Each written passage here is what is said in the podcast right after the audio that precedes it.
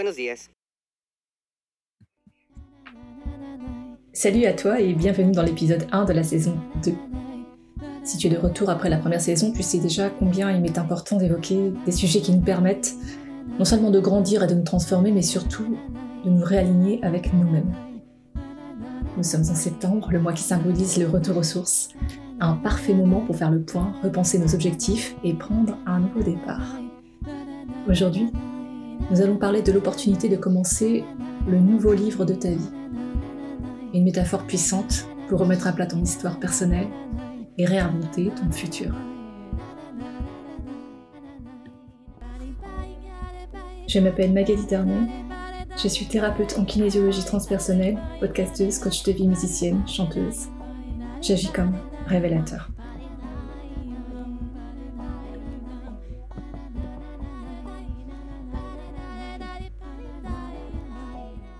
Tu as peut-être vécu des moments difficiles récemment, des chocs émotionnels qui t'ont un peu perdu ou beaucoup, qui t'ont déconnecté de toi-même. Cela peut être dû à une situation professionnelle tendue, à une épreuve personnelle, à une situation dans le présent qui fait écho ou qui réveille un moment difficile de ton histoire, ou simplement une prise de conscience que tu n'es pas totalement en phase avec ton moi profond.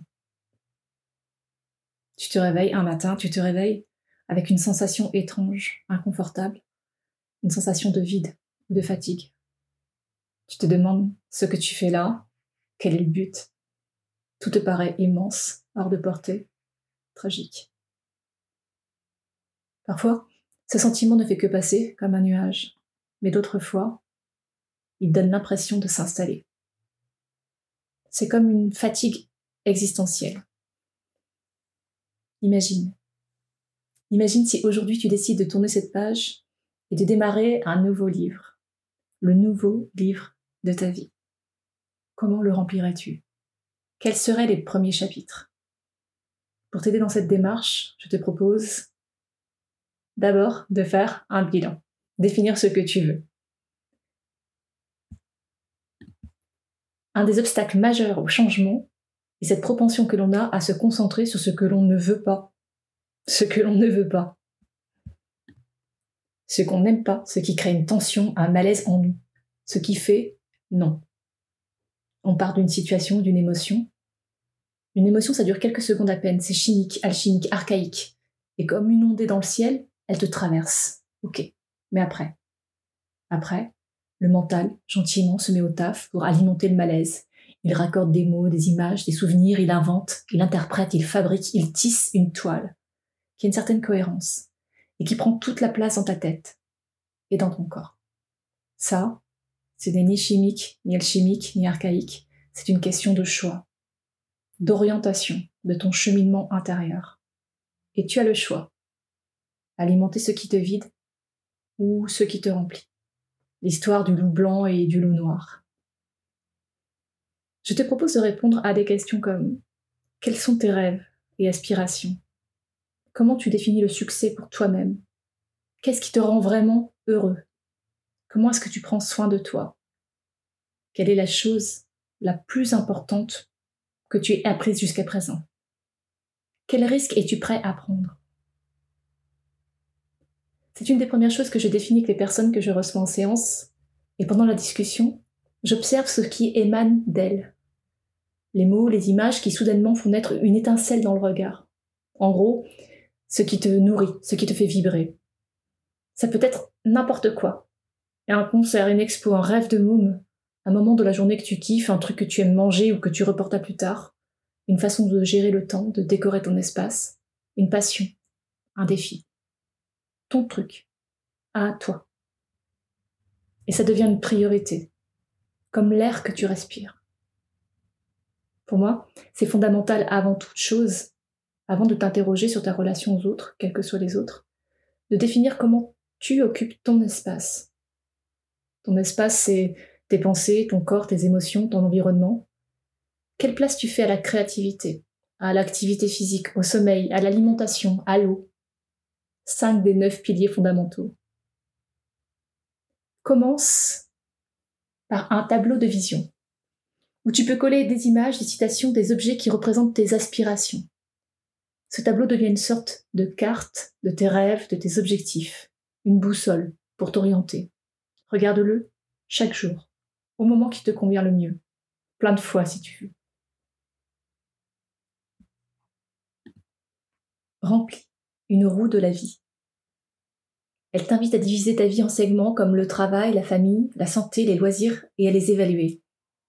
Où te sens-tu satisfait? Quels sont les domaines où tu aimerais apporter des changements? C'est un excellent moyen de faire un état des lieux et de savoir où concentrer tes efforts. Si tu te demandes comment ces outils peuvent t'aider, laisse-moi t'éclairer un peu. Le tableau de vision est comme un rappel visuel de tes rêves et ambitions, te donnant la dose quotidienne de motivation dont tu as besoin. La roue de la vie te permet d'identifier rapidement les domaines qui nécessitent ton attention, te donnant ainsi une vue d'ensemble de ton bien-être, que tu peux réévaluer régulièrement.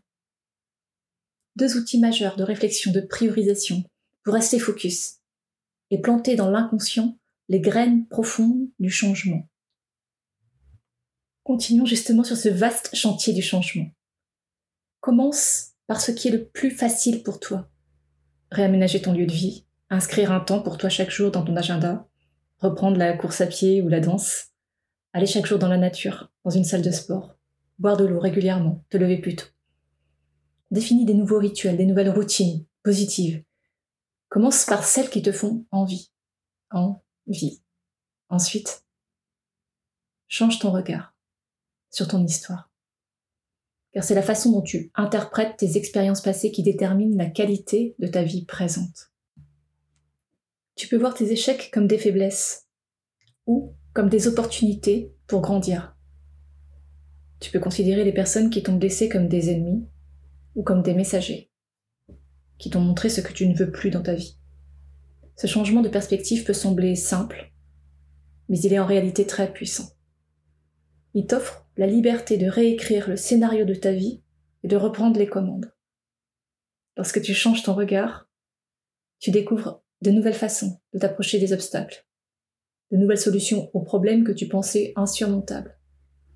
Tu découvres la force qui est en toi, cette source intarissable d'énergie de courage et de persévérance que tu n'avais peut-être pas encore reconnu.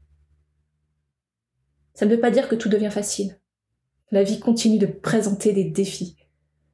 Mais tu te découvres une nouvelle aptitude à les affronter. Ta façon de leur faire face change, fondamentalement. Tu commences à les considérer comme des opportunités pour te dépasser. Tu prends conscience que ce n'est pas la situation qui te définit, mais la manière dont tu y réagis. Alors, quelle est la prochaine étape dans le nouveau livre de ta vie? Que va-t-il se passer au prochain chapitre? C'est toi qui décides. Sache que chaque choix que tu fais aujourd'hui détermine la trajectoire de ton histoire future. Si tu as besoin d'aide pour trouver ta direction, rappelle-toi qu'il existe des ressources, des outils pour t'accompagner. Que dirais-tu de prendre un moment pour toi aujourd'hui, de vraiment t'arrêter et de réfléchir à ce qui t'importe le plus? C'est le moment idéal pour revenir aux sources et commencer à rédiger le nouveau livre de ta vie. Let's go.